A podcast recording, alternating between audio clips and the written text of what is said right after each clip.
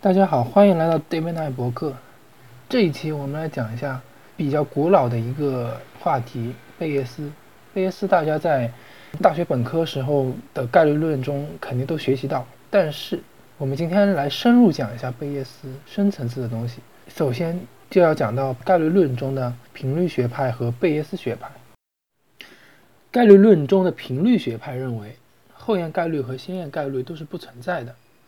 模型西塔，我们先叫一个模型，这个符号叫西塔，代表这个模型。模型西塔不论简单还是复杂，参数都已经是固定好了的。虽然我们不知道，但是我们可以用大量的数据去找到这个西塔。就好比掷骰子，我们掷了一百次骰子，如果有五十次是出现的是一点，那么我们就说这个骰子。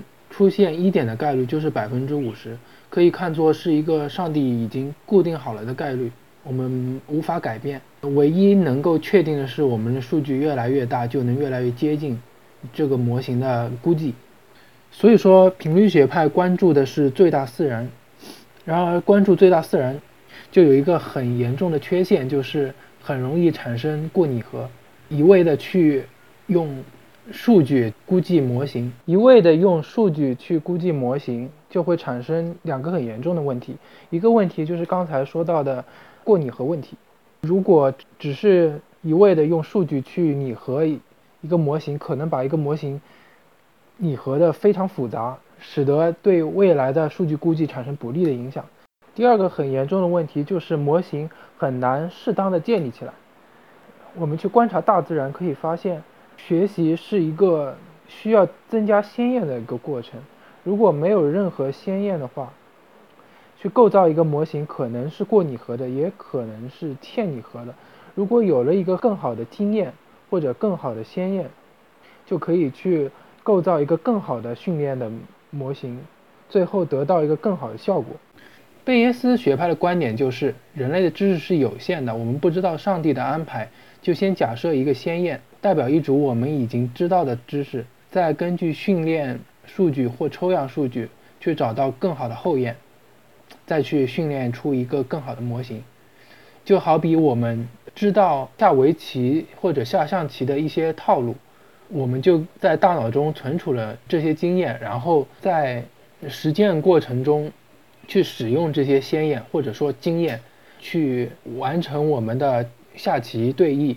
根据这些下棋对弈的结果，再去整合我们的经验，获得今后下棋的一个经验，在我们大脑中经验的循环往复的更新，更接近人类自然的学习，也就更接近贝叶斯学派的观点，就是一个不断的更新先验和训练后验，找到更好的后验的一个过程。因此，贝叶斯学派。对于机器学习的训练模型及实际应用是有很大的帮助。